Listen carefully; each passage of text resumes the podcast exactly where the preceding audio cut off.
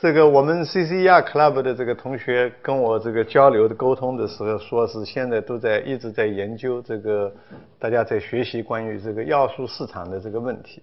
那么我确实到了北大以来，一直在这个对这些方面这个问题做一些研究呃学习，和很多同事做交流。所以我今天这个题目给的是这个要素市场扭曲与中国经济增长。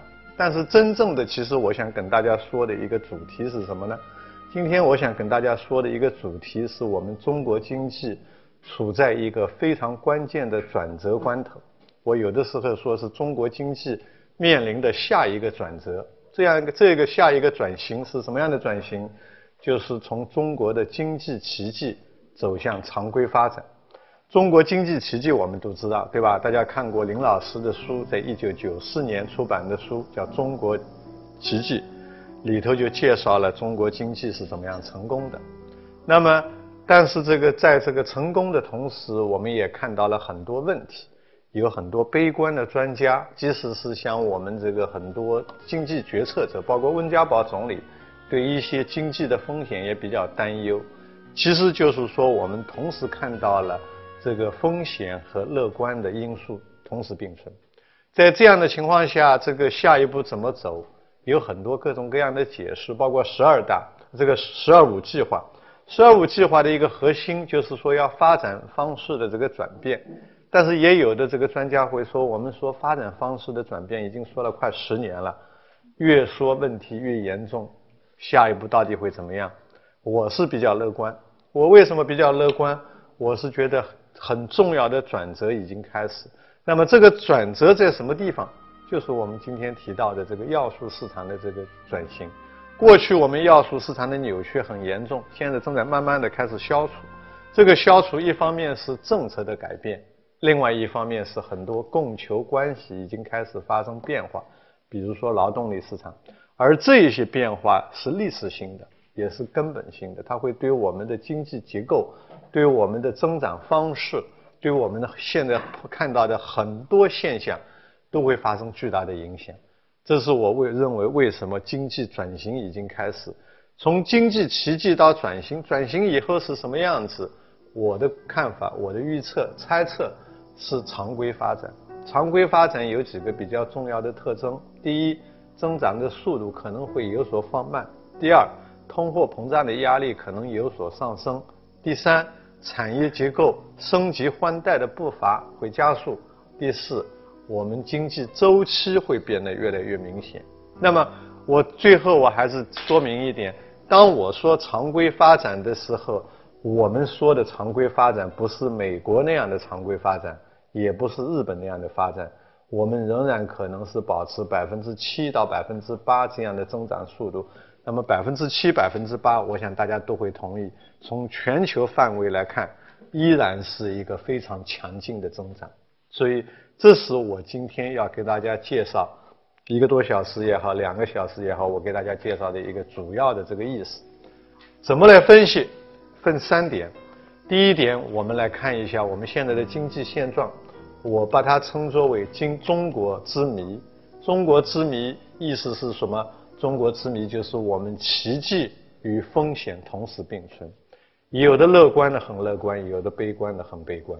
第二。我们来看一看到底是什么因素造成了这样一个非常奇怪的现象，乐观的这么乐观，悲观的这么悲观。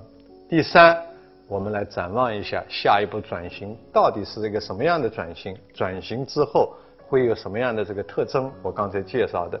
那么更重要的是，这个特征，这个转型之后，我们中国还能不能保持高速增长？关键在什么地方？有很多问题啊，比如说。我们在这个拉美国家看到很多国家叫中等收入陷阱，和我们一样的，他们从低收入到中等收入起飞非常成功，到了四五千人均人均收入四五千美金以后就上不去了，是为什么？有各种各样的解释。我们会不会这个是有风险？但我现在不能说我们现在就会碰到那样的这个问题。马来西亚已经面临非常大的压力，所以现在马来西亚举国上下都在讨论这个问题：马来西亚会不会陷在中等收入陷阱里头？中国会不会？我们还要看。有创新的问题，有制度的问题，国有企业收入分配的问题，腐败的问题，这些问题我们都可以在拉美国家看到影子。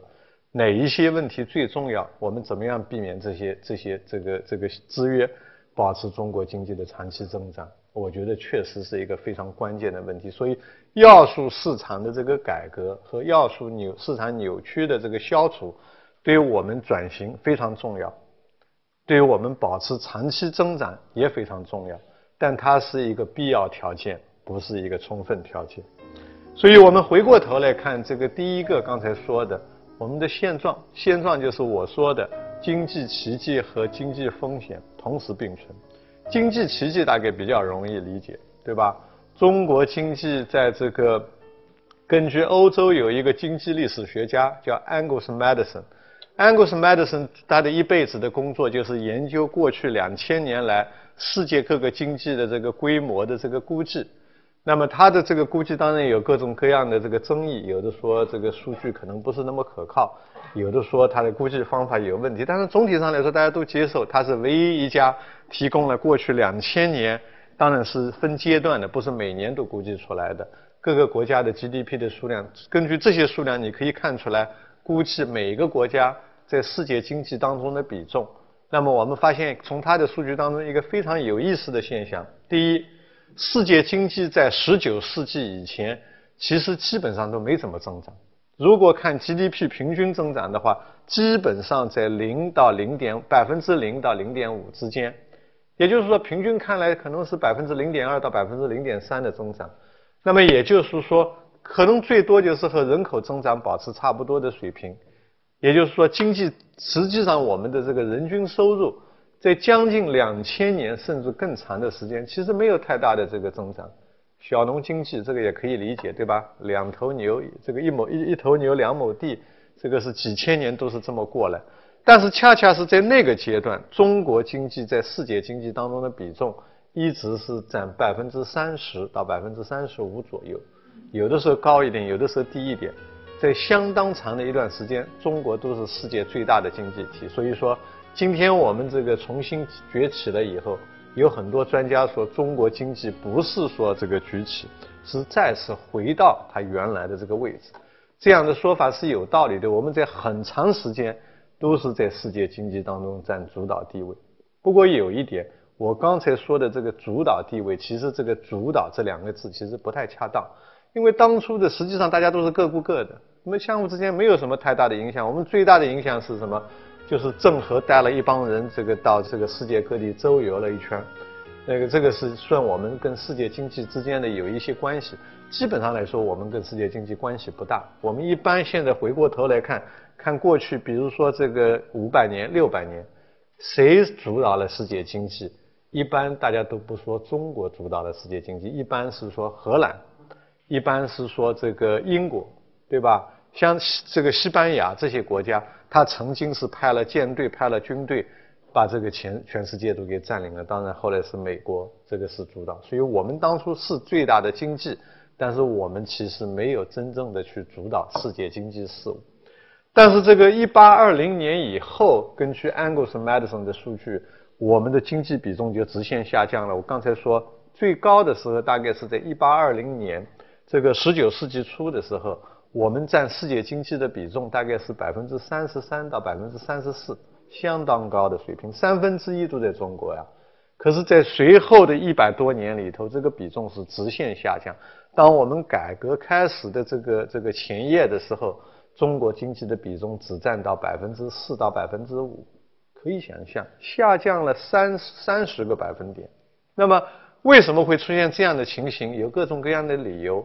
前面我们说了。实际上，在世界经济这个历史长河当中，经济增长不是一个常态。实际在很长时间，经济都不增长，人均收入不增长，经济微这个这个非常慢的这个增长。但是，这个十十九世纪、十八世纪末开始以后，世界经济的格局发生变化了。大家都知道，在西欧发生了工业革命，工业革命的结果就是世界经济增长就开始加速了，对吧？西欧、美国。这些国家经济后来增长速度就到百分之三、百分之四、百分之五，甚至更高一些。这就开始引导世界经济增长加速。我们没增长，因为我们没发生工业革命。这样的话，即使我们没有出现这个其他问题，我们这个比重肯定慢慢的下降了，这是很正常的，对吧？我们如果保持零点五的增长速度，别别的国家都已经开始加速了，因为他们用蒸汽机了，他们搞这个工业化了，这样的话增长速度就下去，我们就拉得越来越后面。当然，其实我们还是有一些我们自己的问题。我们知道，这个一八四零年这个鸦片战争，鸦片战争以后，其实我们国内是这个动荡不定，政治问题、军事问题，这个还有其他的一系列的问题。总而言之，是一直来回的折腾，把自己的经济的这个比重这个变得越来越小，越来越小。到了这个改革开放的这个初期，只有百分之四、百分之五。所以。这样看来的话，这个确实是我们历史这翻了一个大番。那么现在我们再来看中国的这个经济比重，现在已经到了回到具体数字我还真不知道。如果是按照购买力评价来看，已经远远超过百分之十。但是简单的来说，我们已经是世界第二大经济体，今年年底已经超过日本成为世界第二大经济体。所以从七八年，你想中国经济这样一个。非常封闭、非常落后、有相当大的贫困人口的一个以农业为主的这个经济，到今天变成一个世界第二大经济体，相当的开放。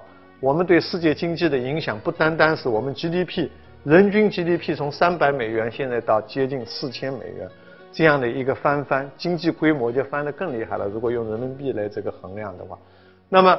事实上，我们的影响力 其实已经远远超过我们今天的这个经济的这个人均收入的水平。你要说我们现在三千多美元人均收入，在世界上并不是什么了不得的。用 IMF 的数据，大概去年二零零九年全全世界他们统计了一百八十个国家，中国能排在第九十五位。就是我们并不是一个什么了不得，但是总量我们人多嘛，对吧？人多力量大，哗一下就总量就上去了，所以我们影响很大。但是我们的实际的经济影响力，在一定意义上来说，也真的是超过我们这个经济规模。起码我们比当年日本在世界第二大的时候，我们比它的影响力就要大很多。我自己就有一个很很很很很很深刻的这个感受。那么在这个。我们看这个中国最突出的这个地方，就是这个大宗商品市场。大宗商品市场，我们知道，我刚才说中国经济在世界经济当中的比重可能百分之十多一点。大宗商品市场的比重，那可不是百分之十的问题，比较小的也是百分之二十以上，像这些氧化铝啦、镍啦、铜啦等等。最大的知道，刚这个这个铁矿砂和水泥。中国的消费量已经占全世界的百分之五十以上，你想一想，有一半以上的这个大宗商品都是在中国这个地方生产。即使像石油这样的这个产品，中国的比重还是比较低的，因为我们主要是靠煤，石油相对来说比较比较小。但是我们这个增量非常大，在全过去五年全世界石油消耗的总量当中，增量当中，中国占三分之一。所以说。这个时候就引起很多疑这个争论，西方的很多专家说，石油价格抬那么高，就都是中国的需求这个推上去的。中国人就说，我们只不过才消耗这么一点，跟美国相比差很多。这个里头，我觉得双方都有道理。从总量来说，我们确实要说谁的贡献更大，那肯定是美国贡献更大了，对吧？人均收入这么高，但别人说我们对它价格的推动作用，其实也是有道理的。因为人家本来市场是均衡的嘛，你现在花一增长，这个从边际上来说，就把这个需求推上去很多，供求关系就失衡，价格就往上走。所以其实双方都有道理，但是总体上的一点，就是中国经济对中国对世界经济的影响力，已经远远超过我们现在从这个世界经济第二或者三千美金能估计到的。大宗商品只是一个方面啊，基本上这个在国际投资界的。一个定律就是中国买什么什么贵，中国卖什么什么便宜。那么这个在经济学上我们叫什么？就是大国经济。大国经济和小国经济，我们在经济学上不是按照人口，不是按照国土的这个范围来来判定的，是按照你对世界市场的影响来判定。就是说我增加一点供供应或者减少一点需求，对世界市场会不会有影响？那么我觉得中国发生的一个翻天覆地的变化，不仅仅是在过去三十年，其实在过去十年，就是从原来的一个小国经济变成了今天的一个大国经济。我自己在这个一九这个二零零四年的时候，我去美国出差，在美国出差的时候，这个零四年九月份。大家知道，这个九月的第一个礼拜一，在美国是劳动节。劳动节就是大家都要放假。我的老板就问我说：“你长周末准备怎么过？”我说：“我没什么计划，也没有什么可以做的，实在不行就在纽约待着嘛，有几个朋友。”他说：“那我建议你要不去一个比较好玩的地方，这个巴哈马这个群岛，我不知道大家大家大家听说过没有？”巴哈马群岛是在佛罗里达和古巴之间的这个海海上的一大片群岛，是一个非常美丽的旅游的这个地方。那这个我以前确实没去过，后来他说你礼拜六去，礼拜天玩一玩，礼拜六下午玩一玩，礼拜一早晨，在这个巴哈马群岛有一个国际上比较大的一个投资基金叫 Templeton，Templeton 的这个 CIO 首席投资官，他就在这个巴哈马群岛。他说你礼拜一早晨去见他一见。聊一聊，然后下午回到纽约，礼拜二再从纽约开始工作。哎，我觉得这个主意不错。我一跟我其他同事一说，他们说太好了，我们也想跟你去，因为那是一个美国人很喜欢的一个旅游的这个圣地，离美国也比较近，它确实是一个比较好的旅游的地方。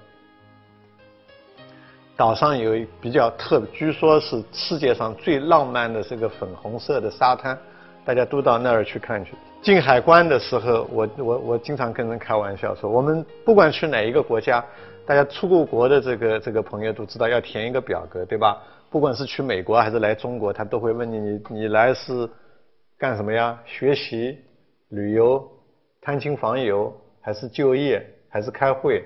他有一系列的这个选择。到巴哈马群岛的时候也不填表，到了海关，这个这个海关的人就问你，你是来旅游的？不是。那你就是来度蜜月的，一个人怎么度蜜月？